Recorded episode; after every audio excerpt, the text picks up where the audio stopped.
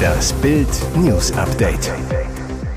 Es ist Dienstag, der 31. Januar und das sind die Bild meldungen Was sich im Februar ändert, endlich wieder Zugfahren ohne Maske.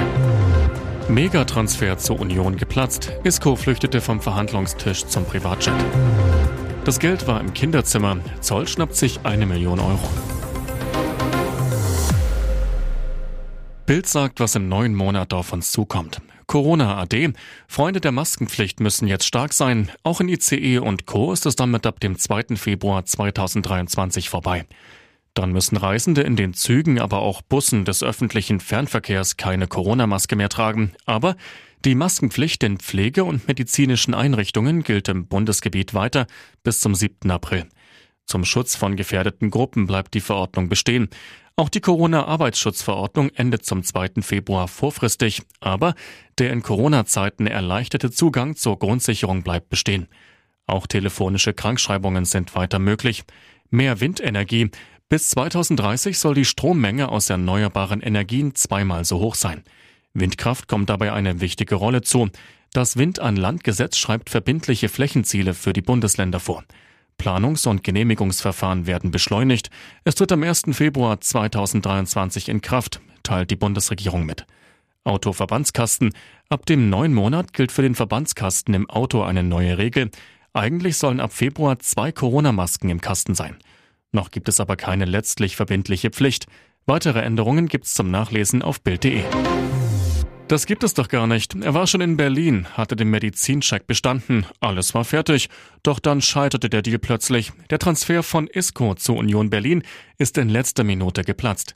Seine Berateragentur teilte gegenüber Bild mit, wir mussten im Verlauf der Gespräche feststellen, dass unser Verhandlungspartner nicht mehr bereit war, sich in dem ursprünglich besprochenen Rahmen zu bewegen.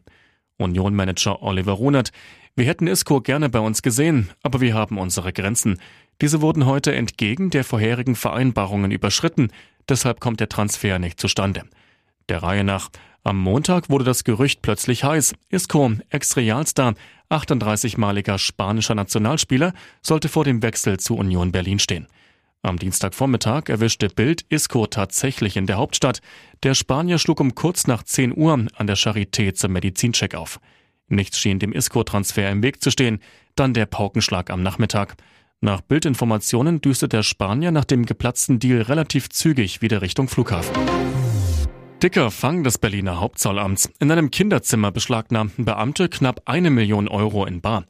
Im Zuge einer Durchsuchung sei das Bargeld dort in einer Sporttasche im Kleiderschrank gefunden worden, teilte die Behörde am Dienstag mit. Das Geld war fein säuberlich in Geldbündel aus 100 und 200 Euro Scheinen aufgeteilt. Insgesamt waren es nach Zollangaben 990.000 Euro. Zu dem Einsatz der Einheit Finanzkontrolle Schwarzarbeit war es nach Angaben eines Zollsprechers bereits am Dienstag vergangener Woche im Bezirk Charlottenburg-Wilmersdorf gekommen. Hintergrund seien Ermittlungen im Auftrag der Staatsanwaltschaft, unter anderem gegen einen ehemaligen Geschäftsführer in der Transport- und Logistikbranche. Der Verdacht, dem Mann werde vorgeworfen, Arbeitsentgelt vorenthalten und veruntreut zu haben. Sie musste nicht leiden, schlief friedlich ein. Der Frankfurter Zoo trauert um Bonobo-Weibchen Margret. Sie war wahrscheinlich der älteste Menschenaffe der Welt.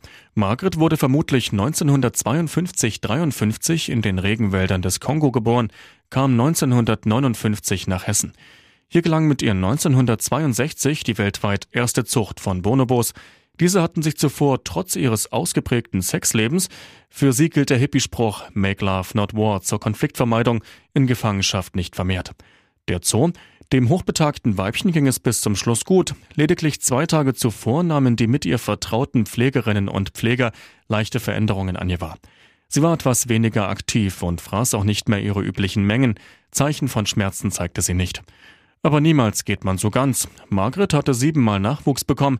Weltweit leben 84 Kinder und Kindeskinder von ihr in 17 Zoos in aller Welt.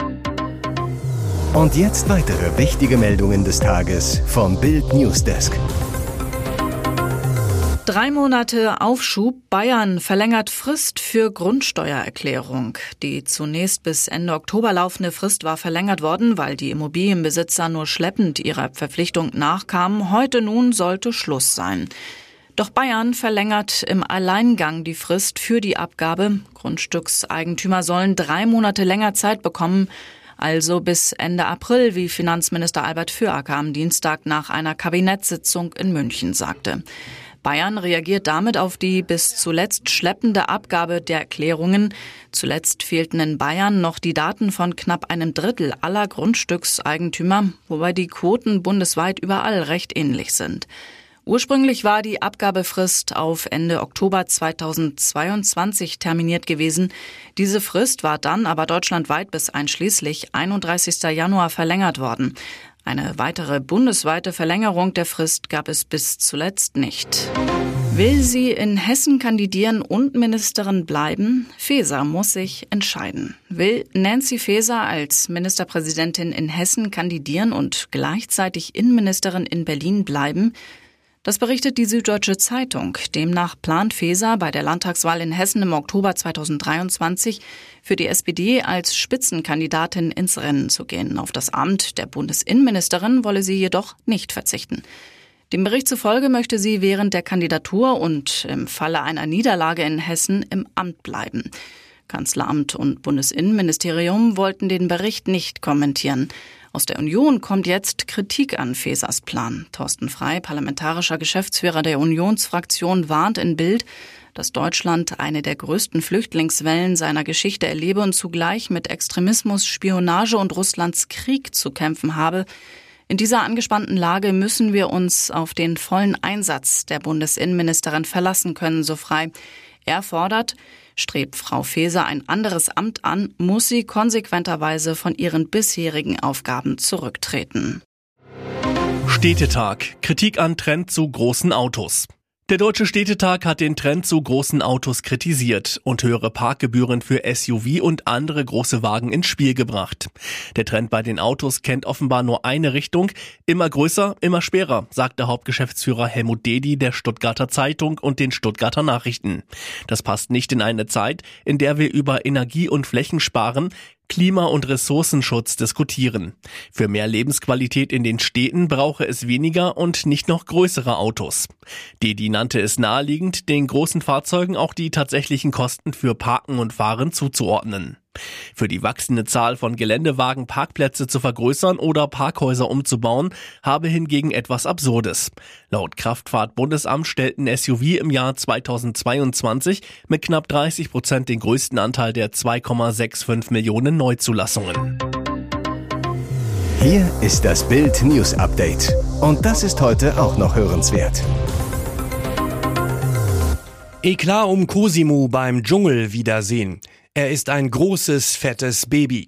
Dieser Angriff kam überraschend. Die Dschungelkönigin Jamila Rowe ist gekrönt und die Bush-Promis sind mehr oder weniger wohlbehalten im sagenumwobenen Versace Hotel angekommen. Der Job war aber noch lange nicht erledigt. Sonja Zietlow und Jan Köppen erwarteten die Promis am Montagabend im Baumhaus zu einer großen Dschungel-Wiedersehensshow. Und bei der kamen Themen auf den Tisch, mit denen keiner gerechnet hatte. Cosimo wurde plötzlich zur Zielscheibe und flüchtete aus dem Baumhaus. Anfangs war Cosimo noch bester Stimmung, bald kam das Gespräch auf Jolinas Aussage, Cosimo sei nicht echt gewesen. Blitzschnell meldete sich jetzt Cecilia zu Wort. Als Cosimo gestern ins Versace gegangen ist, da hat er sein wahres Gesicht gezeigt. Auch wie du mit den Leuten hinter der Kamera geredet hast. Der ist rausgekommen und hat gedacht, er ist ein Megastar. Diva-Allüren beim Checker vom Neckar. Während die Zuschauer auf Twitter noch rätselten, was an diesen Vorwürfen dran sein könnte, schaltete sich nun auch Papis Love Day ein. Ich kann das bestätigen. Ich liebe Menschen, die sich benehmen. Jetzt sprang Cosimo auf und stürzte aus dem Baumhaus. Ich gebe euch diese Sendezeit nicht. Er ist keine Diva, er ist nicht Mariah Carey, erklärte Papis. Seine resolute Beurteilung folgte kurz darauf. Das muss er lernen. Oder er ist ein fettes, großes Baby. Sorry. Alles zum Dschungelwiedersehen lesen Sie auf Bild.de. Unglück in Japan. Skiweltmeister von Lawine begraben. Tod. Die Freeski-Welt hat einen großen Sportler verloren. Halfpipe-Weltmeister Kyle Smain ist tot. Der US-Amerikaner ist bei einem Lawinenunglück in Japan ums Leben gekommen. Er wurde nur 31 Jahre alt. Smain und ein weiterer Mann wurden in der zentraljapanischen Präfektur Nagano von einem Such- und Rettungsteam ohne Lebenszeichen gefunden. Am vergangenen Wochenende war Smain dort auf einer Skitour unterwegs, als auf einem 2100 Meter hohen Berghang eine Lawine abging. Zum Zeitpunkt des Unglücks hat es in der Gegend starken Schneefall gegeben. Die lokalen Behörden hatten deswegen Lawinenwarnungen ausgegeben. Smains Ehefrau schrieb bei Instagram, du hast das Skifahren mehr geliebt als jeder andere, den ich je kennengelernt habe. Ich habe dich 2010 in Neuseeland per Anhalter mitgenommen und wer hätte gedacht, dass wir 13 Jahre später verheiratet sein würden. Die verdammt besten Jahre meines Lebens. Ihr hört das Bild News Update. Zwei ehemalige Präsidenten des Bundesnachrichtendienstes sehen die Arbeit des BND akut gefährdet. In Bild warnen die einstigen BND-Chefs August Haning und Gerhard Schindler, der BND sei politisch und juristisch derart an die Kette gelegt, dass es die Sicherheit Deutschlands zu gefährden drohe. Das Land gerate nachrichtendienstlich immer mehr in Abhängigkeit anderer Staaten. Beide greifen das Bundesverfassungsgericht in ungewöhnlich scharfen Worten an. Das Gericht stelle die Rechte von Terroristen im Ausland, von Taliban und Milizen über die Sicherheit Deutschlands. Während laut Schindler etwa die Hälfte aller nachrichtendienstlichen Meldungen des BND auf der technischen Aufklärung im Ausland beruhten, sei dem Dienst das Abhören im Ausland derart erschwert worden, dass die innere und äußere Sicherheit des Landes beeinträchtigt zu werden drohe. Hintergrund sei ein Urteil des Bundesverfassungsgerichts aus dem Jahr 2020 und eine daraus folgende, seit Januar geltende Gesetzesänderung. Das Gericht habe darin Ausländern im Ausland, die im Fadenkreuz des BND sind, dieselben Grundrechte zugestanden wie deutschen Staatsbürgern. Schindler zeigt sich entsetzt von den Folgen. In einem Federstrich werden siebeneinhalb Milliarden Menschen auf der Welt zu Grundrechtsträgern des deutschen Grundgesetzes erklärt von einem deutschen Gericht. Ein weltweit einmaliger Vorgang.